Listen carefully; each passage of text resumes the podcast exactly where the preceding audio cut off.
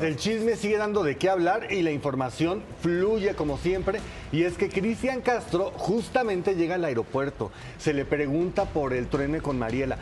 Confirma que sí, ya terminaron los motivos. Véale usted y vea nada más la actitud que traía porque él no le importa nada, él relajadito.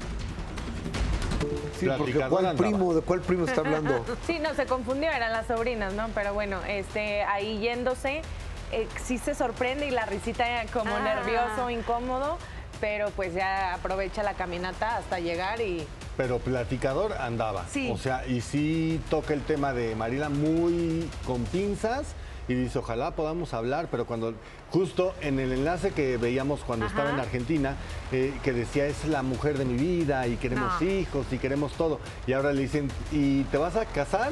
Ah, Y ¿Quién dice, "Ah, sabe? no". ¿Quién sabe? Y además, la manera en la que él dice, y es que se regresa a su país, casi casi dice que de puntitas.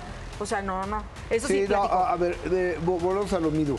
Yo creo que el gran problema del gallito es la inestabilidad o, o el gran corazón que tiene. No quiero hablar de inestabilidad porque yo quién soy, así está inestable.